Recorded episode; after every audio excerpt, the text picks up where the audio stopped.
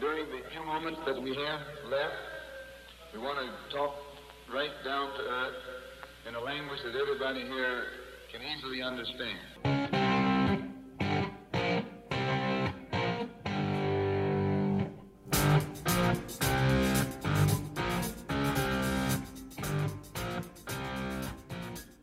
Quinto día de actividad en el Mundial. Le ha terminado la primera fecha del torneo, con lo que ya se han presentado las 32 selecciones en Qatar, de diferentes formas y de distintas maneras, desde Brasil que derrota a una complicada Serbia, o como Uruguay y Corea que nos dan otro 0 a 0, o como Suiza de Emboló que marca ante sus propios conterráneos de la presentación de Cristiano Ronaldo en el torneo, el poste de Valverde, la polémica con los empates, el top de lo mejor y lo peor al momento y mucho más hablaremos en este quinto episodio dedicado a la Copa del Mundo de Qatar 2022 de fútbol vertical.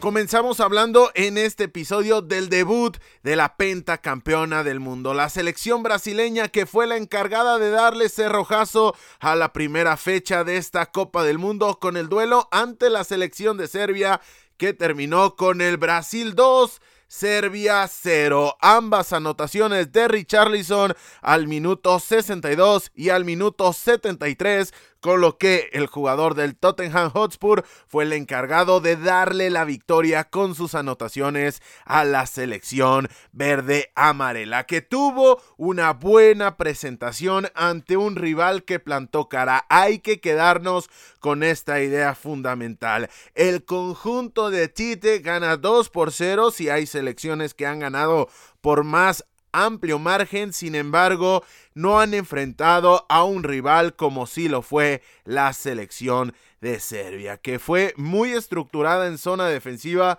que fue muy competitiva en todos los duelos individuales y que colectivamente en labores reactivas, ojo, en labores reactivas, ha sido de lo más solvente que hemos visto en esta primera fecha y aún así el conjunto verde amarela, el conjunto amazónico fue capaz de vencer al cuadro de Europa del Este. Vamos a desmembrar cada uno de los puntos de este partido. Evidentemente se nos pueden quedar cuestiones en el tintero, pero lo que queremos señalar es lo siguiente. Fueron unos incómodos 45 minutos para Brasil debido al bloque que por momentos Serbia ponía 6 jugadores en el frente del área. Es decir, en esa zona de tres cuartos de la cancha, el conjunto de Serbia poblaba con sus tres centrales, además de que por momentos daba la sensación de que era un tribote ahí adelante de los tres centrales, con lo cual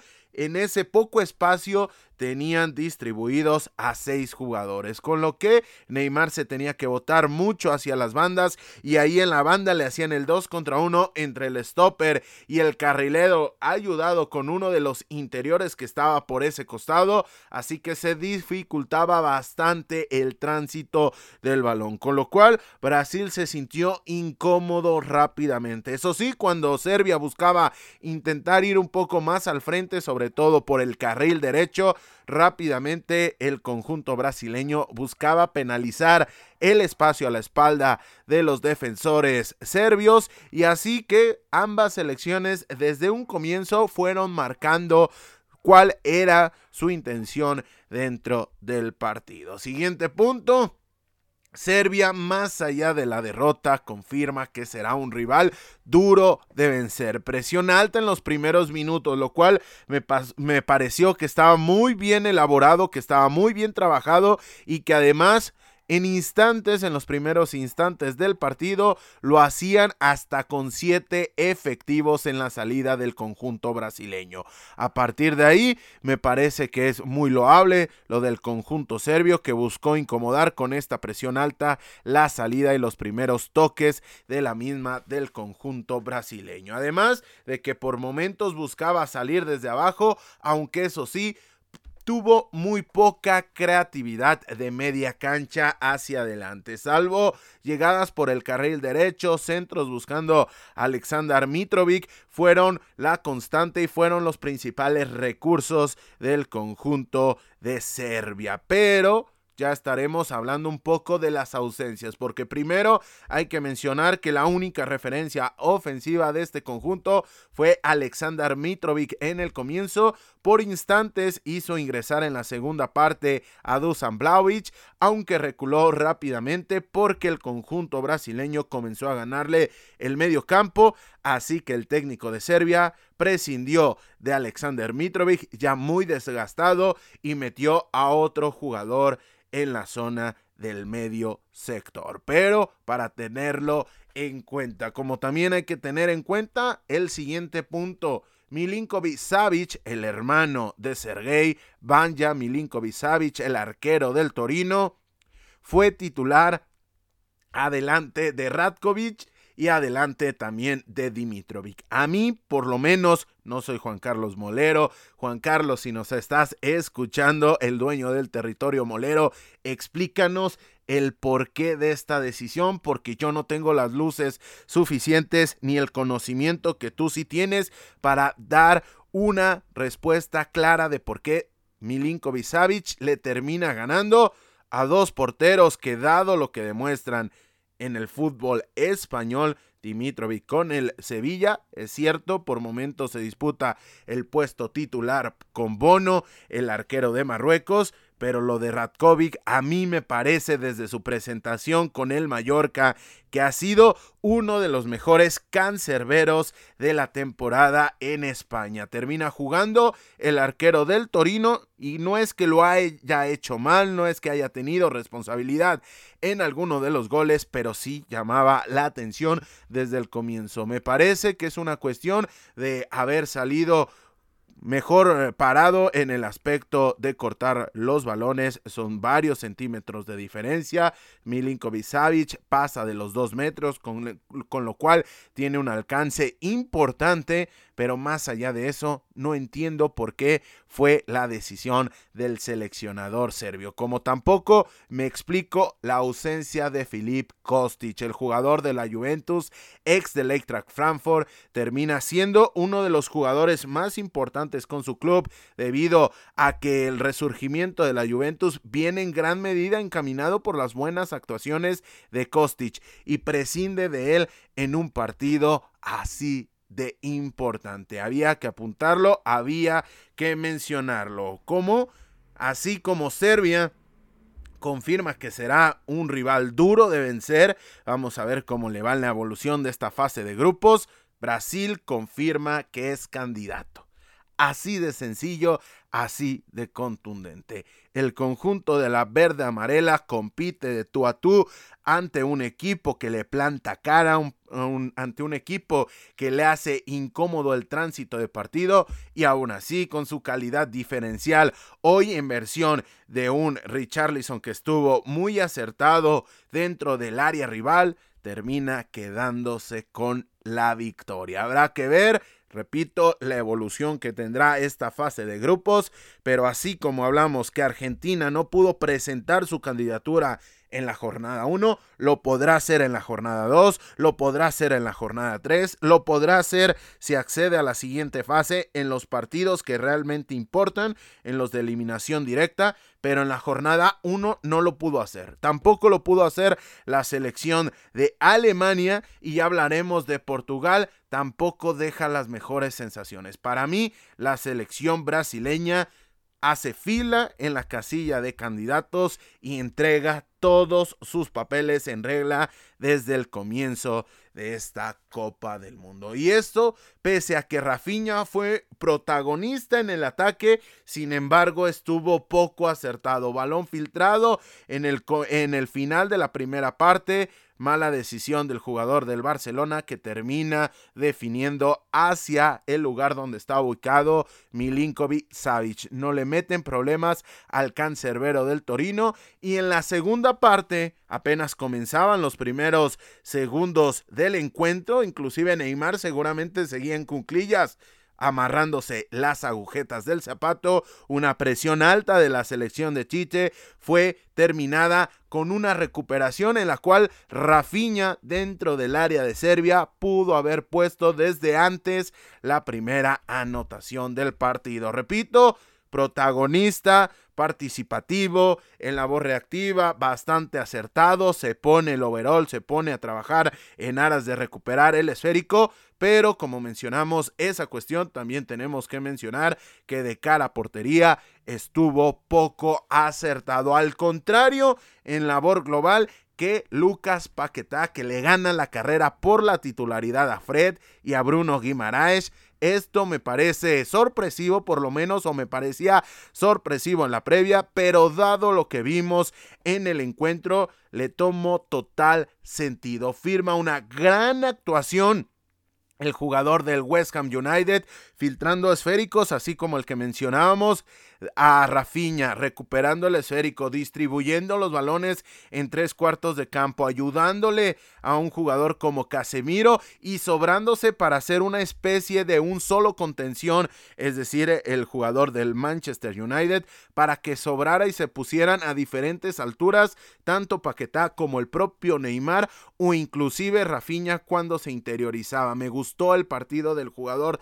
del West Ham, sobre todo porque por lo menos un servidor tenía dudas sobre si era una decisión totalmente acertada de Tite, dado lo mucho que se conocen Casemiro y Fred desde selección, pero ahora también en versión de clubes y sobre todo con la versión que ha mostrado Bruno Guimaraes en este comienzo o desde su llegada inclusive al Newcastle United. Último punto, gol 18 y gol 19 de Richarlison con la selección brasileña. Es importante, es crucial que el 9 de Brasil esté enchufado desde el comienzo. Todo el proceso con Tite de cara a esta Copa del Mundo ha sido con Richarlison en el frente del ataque. Pudo haber dudas entre si terminaba metiendo a un jugador como Gabriel Jesús que está en el mejor momento de su carrera con clubes. Richarlison no está en el mejor momento de su carrera. Se termina decantando por el camiseta número 9 de la verde amarela y este responde con las primeras dos anotaciones del torneo para el cuadro brasileño.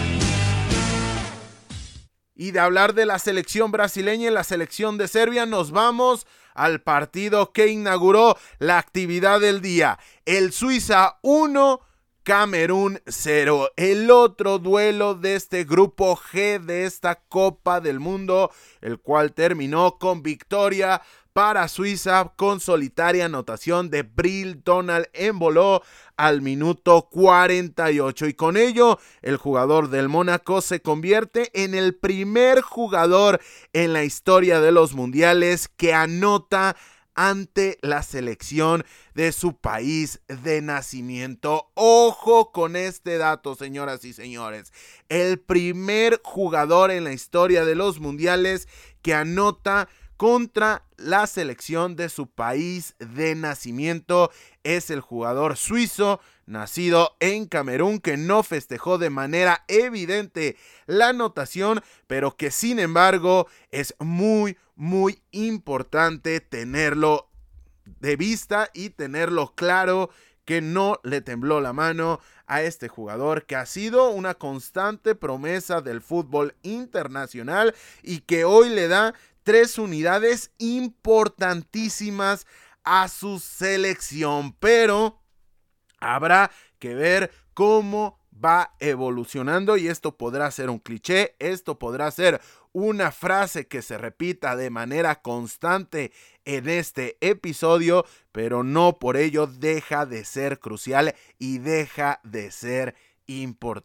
Los puntos están carísimos y estarán carísimos en esta fase de grupos y así como Serbia no pudo conseguir la victoria ante Brasil con sus circunstancias y con sus atenuantes, la selección de Suiza sí lo pudo hacer ante la selección de Camerún. Que, hablando un poco de la selección camerunesa, esta es la octava derrota consecutiva de Camerún en la Copa del Mundo. Está a un partido de igualar a la selección mexicana que acumuló un total de nueve derrotas consecutivas entre 1930 y 1958. Dramático lo de esa versión de la selección mexicana, pero ver este tipo de datos en versiones a colores y en el fútbol actual llama poderosamente la atención. Con lo que, terminada la primera jornada de actividad del grupo, grupo G, la tabla de posiciones luce de la siguiente manera. Primer puesto Brasil, tres puntos, diferencia de más dos. Segundo puesto Suiza, tres unidades, diferencia de más uno.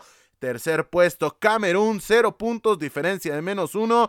Y cuarto puesto, la selección de Serbia, cero puntos y diferencia de menos dos. Con lo que terminada la primera jornada de actividad en el grupo G, Dicho lo anterior, los siguientes partidos de estas cuatro selecciones serán los siguientes. Y pongan mucha atención porque es importante ver qué le resta a estas selecciones. Ambos partidos serán el lunes 28 de noviembre. Primero, los dos ganadores se enfrentarán Brasil contra Suiza y Camerún enfrentará a Serbia en el duelo de perdedores. Lo dicho, ambos partidos el próximo lunes 28 de noviembre. Dejamos atrás el análisis del grupo G y nos vamos a repasar lo ocurrido en el grupo H, que comenzó su actividad con el Uruguay 0, Corea del Sur cero. Dentro de los eventos más importantes y más trascendentes del partido son los dos postes que consiguió la selección uruguaya, ya que al 42 un remate de Diego Godín se termina estrellando con el metal y al 89 Federico Valverde remató de larga distancia y se quedó muy cerca, muy muy cerca de conseguir una anotación que habría tenido el significado de ser las tres unidades seguramente para el cuadro sudamericano, pero sobre todo habrá tenido el sello de Carlo Ancelotti. A destacar del partido, cuarto empate a cero de la fecha inaugural. Vamos a terminar este análisis del partido teniendo una opinión que podrá llegar a ser un tanto polémica, pero sí lo quiero mencionar, sí lo quiero dejar en claro porque escucho muchas voces al respecto y quiero dar mi punto de vista en este fútbol vertical número 5 de la Copa del mundo. Pero antes tenemos que hablar que fue un partido tenso para el cuadro de Diego Alonso. El nerviosismo se, se notaba después de tener la guía en los recientes mundiales de un técnico como Oscar Washington Tavares, llega Diego Alonso al banquillo y dado quizá la versión pobre de ciertos jugadores o venida menos para no mencionar la palabra de pobreza futbolística de este tipo de jugadores, Diego Godín, eh, Edinson Cavani, inclusive el propio Luis Suárez, que es uno de los siguientes puntos que queremos mencionar quiero señalar el tema de que sí se notó que estaban muy nerviosos para conseguir el resultado. Evidentemente no era para menos, es la presentación en la Copa del Mundo, es una cuestión muy compleja de administrar psicológicamente, pero se notó un partido tenso para los de Diego Alonso, que repito, tuvieron las más importantes, una Corea del Sur, que es muy allegada a lo que podíamos presuponer de la misma, pero ojo que estos dos se pueden estar disputando el pase a la siguiente ronda y veremos si se puede quitar esos nerviosismos, eso, esa, no sé si temor, pero sí este tema de estar muy tenso el seleccionado uruguayo. Siguiente punto.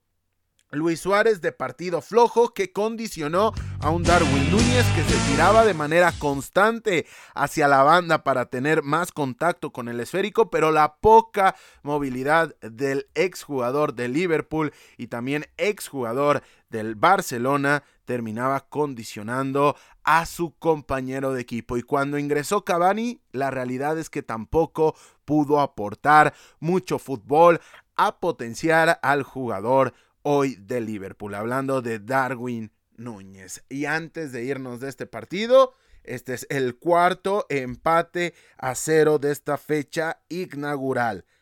En el 2018 solamente hubo un empate en todo, en todo el mundial. De hecho, esta es la fecha inaugural con más empates en la historia de los mundiales.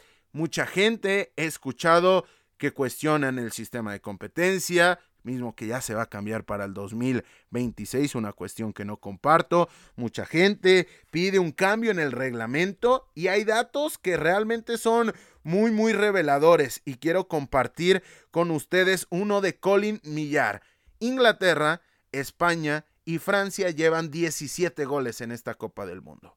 Qatar, Ecuador, Irán, Senegal, Países Bajos, Estados Unidos, Gales, Argentina, Arabia Saudí, Dinamarca, Túnez, Australia, México, Polonia, Marruecos, Croacia, Costa Rica, Japón, Alemania, Bélgica, Canadá, Suiza, Camerún, Sur Corea, Uruguay e inclusive podemos sumar a la selección de Serbia llevan 17 goles. Es decir, de todas estas selecciones que acabo de mencionar, solamente llevan 17 anotaciones. Lo comparamos con lo de Inglaterra, España y Francia.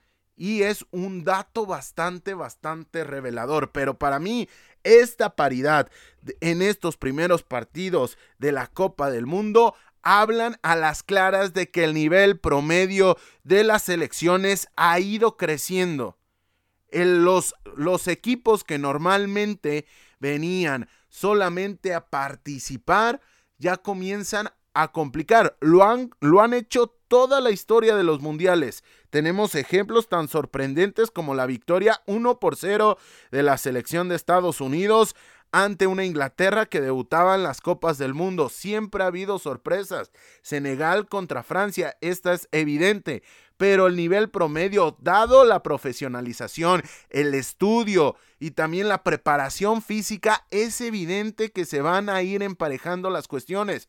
Y si el resultado final del esfuerzo de los dos equipos es un 0 a 0, no solamente Carlos Vilardo estará sonriendo donde se encuentre, sino que además habla de que ha ido creciendo el nivel del fútbol. Evidentemente van a ser duelos más parejos, van a ser duelos con menos goles, van a ser duelos que quizá pueden llegar a ser un tanto menos atractivos, pero un 0 a 0 no significa de manera inequívoca que un partido sea malo o que un partido sea intrascendente. Realmente escucho que se necesitan cambios en el reglamento, que se necesitan cambios en el sistema de competencia. Me gustaría saber qué cambios en el reglamento quieren quieren agregar. ¿10 pases cuesta vale un gol?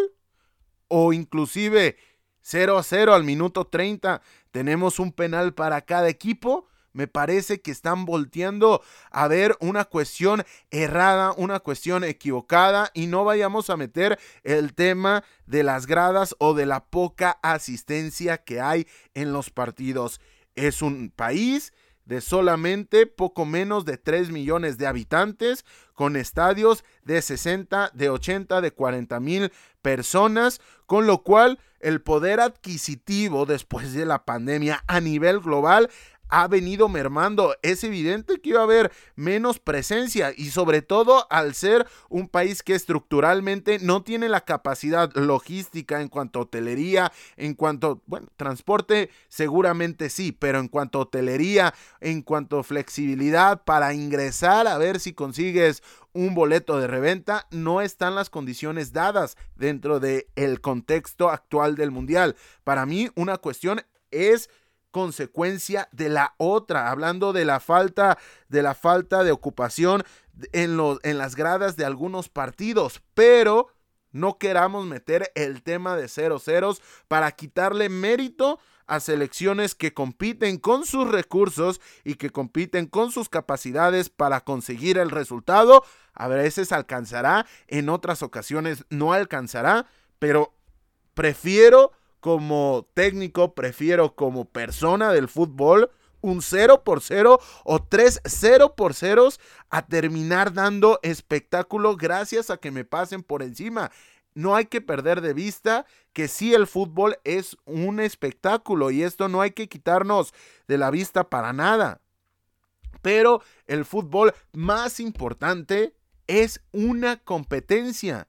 Es un deporte que está reglamentado y por ello hay un ganador y hay un perdedor. Y con sus recursos ambos conjuntos buscan ganar. Quizá ya me alargué un poco en este tema, inclusive me salí del tema futbolístico, pero la realidad que, leer temas en redes sociales, cada quien tendrá su opinión y respeto absolutamente todas pero no puedes llegar a un deporte a querer opinar sobre el reglamento del mismo porque ha habido 4 0 0 de 16 partidos e inclusive hubiera 16 0 0 de 16 partidos es consecuencia de lo que ha crecido el fútbol. Hasta ahí, hasta ahí mi comentario con los 0 por 0.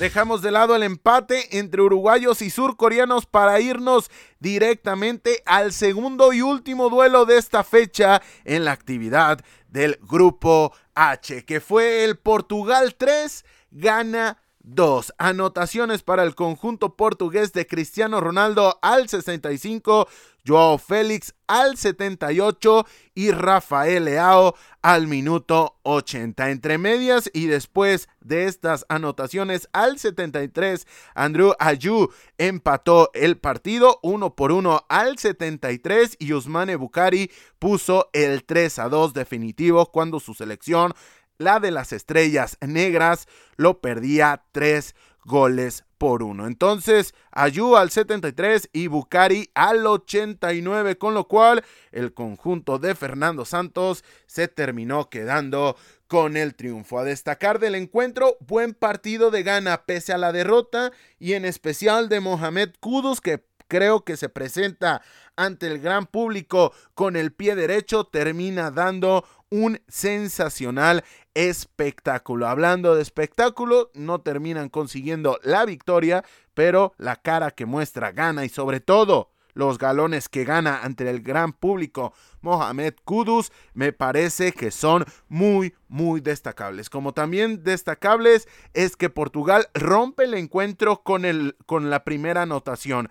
Antes de eso y debido a lo cerrado del encuentro, parecía que el duelo sería un escenario de gol gana. El primer equipo que consiguiera la anotación se iba a quedar con el triunfo. Repito, al minuto 65 no se había roto la paridad inicial. De hecho, en ninguno de los cuatro partidos que se disputaron este quinto día de actividad en Qatar 2022 hubo una sola anotación en la primera parte, con lo que daba esa sensación de que se iba a definir por una anotación, pero cayó el gol de Cristiano Ronaldo vía penal y posteriormente Ayu ocho minutos después termina consiguiendo el empate. Ya con los cambios, ya con la salida de Kudus y el propio Ayu se termina rompiendo el partido y viene la anotación de Joao Félix, posteriormente dos minutos después la de Rafael Leao nueve minutos más tarde la de Usman Bukari, pero en 25 minutos, en solamente 25 minutos, terminan cayendo cinco anotaciones en un partido que se rompió y en un partido que fue una locura porque no lo mencionamos. En el final, en el tramo final, en la última jugada del partido, Diogo Costa, el cancerbero de Portugal, baja el esférico, se termina avivando con mucha con mucha acierto, con mucho acierto, mejor dicho, Iñaki Williams le roba el esférico y de no ser porque se resbala el atacante del Athletic Club de Bilbao, el partido hubiese terminado 3 por 3. Lo más probable es que este partido, que durante 65 minutos estuvo muy cerrado, pudo haber terminado 3 por 3. Siguiente punto, Errores puntuales en los goles. La segunda anotación de Portugal, la de Joao Félix, parte de una buena recuperación en el medio campo, proyección de Bruno Fernández, habilitación a Joao Félix y ante la salida del portero de Ghana, una gran definición de Joao Félix. Sin embargo, así como hablamos bien de Bruno Fernández, hablamos bien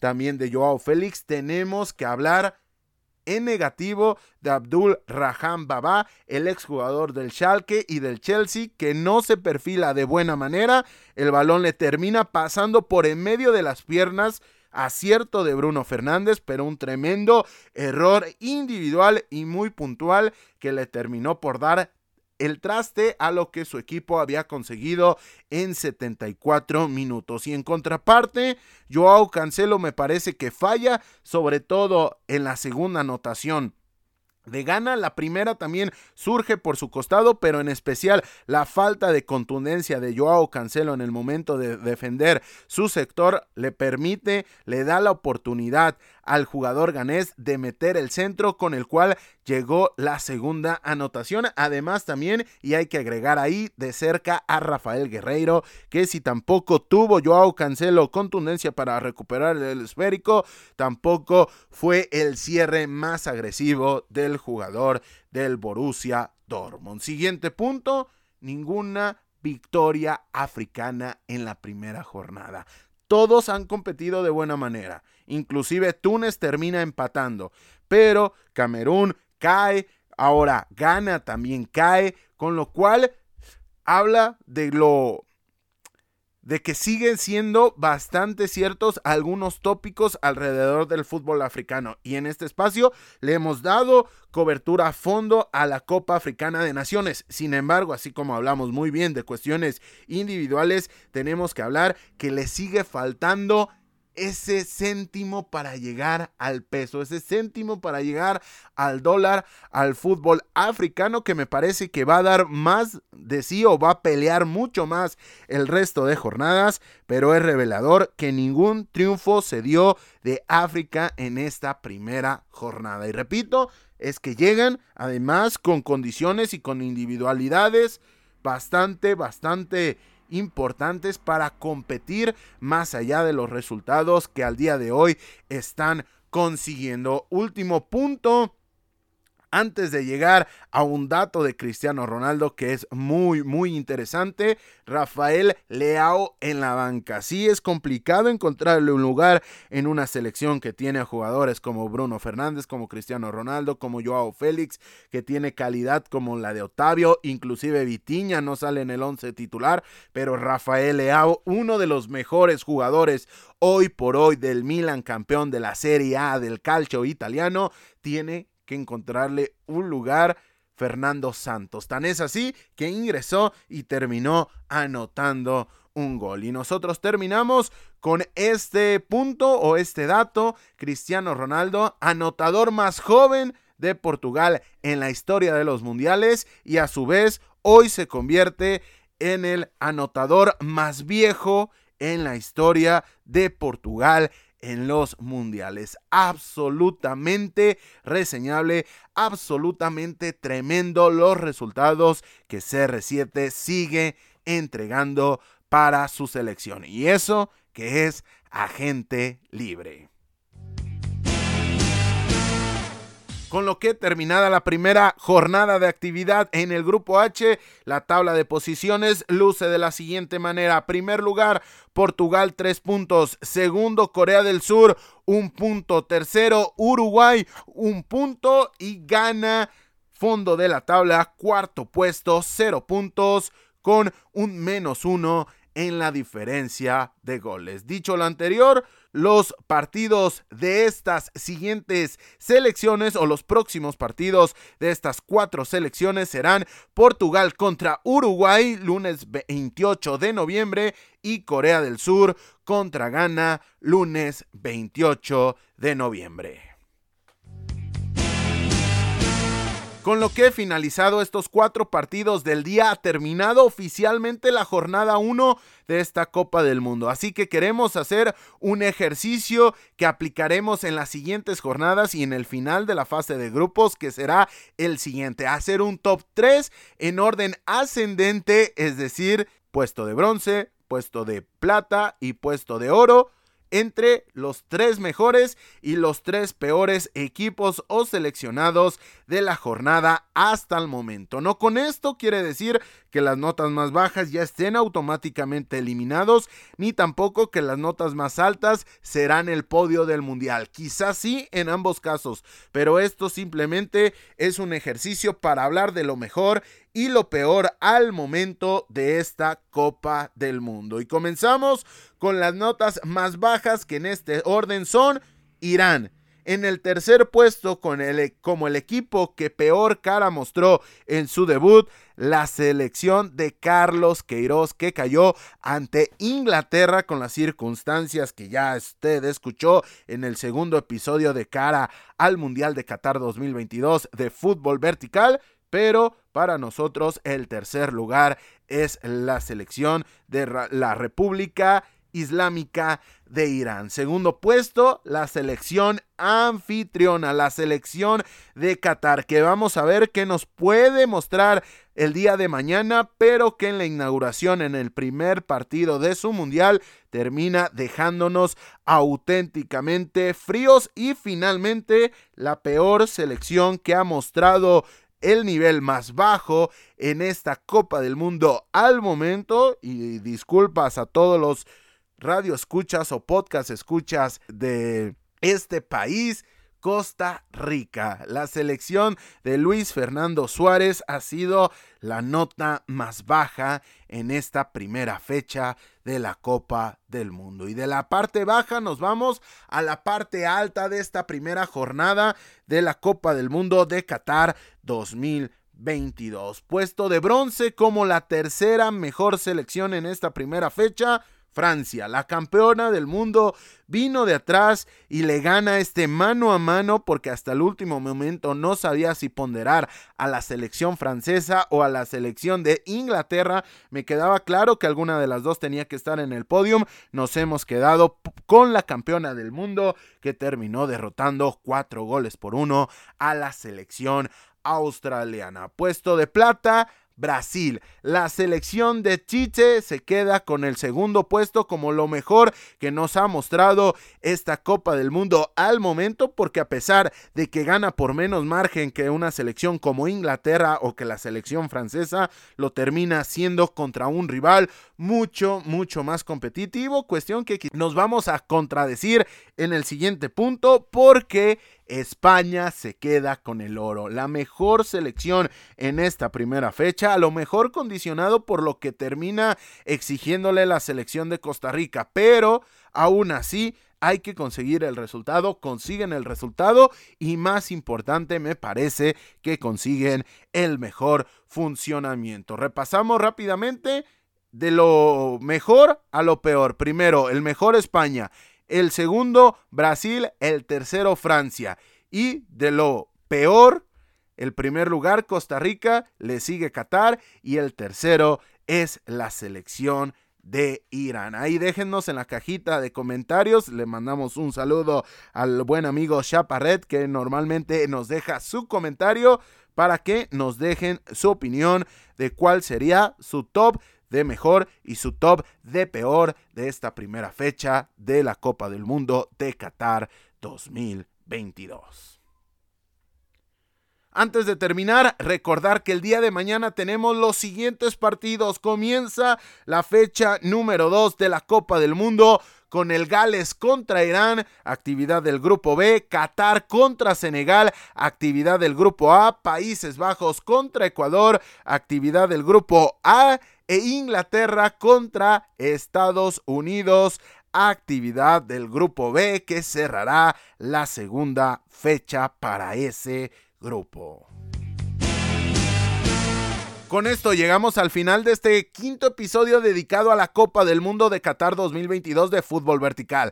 Les recordamos que nos pueden seguir en redes sociales ya que estamos en Instagram y en Twitter con el usuario arroba verticalfútbol en donde estaremos dando seguimiento puntual de todos los partidos del mundial, alineaciones, datos, resultados y mucho más en arroba verticalfútbol en Instagram y Twitter. Ya lo saben para que se pasen y nos sigan. Además de que les recordamos que estamos en Spotify, iBox, Amazon Music, Google Podcast, Apple Podcast y ahora también en YouTube para que por ningún motivo se pierdan de nuestro contenido. Además de que más allá de que ustedes nos escuchen en versión podcast, pásense a YouTube, suscríbanse al canal. Esto nos ayudaría muchísimo a seguir creciendo y así acrecentando la cantidad de contenido que les podemos ofrecer.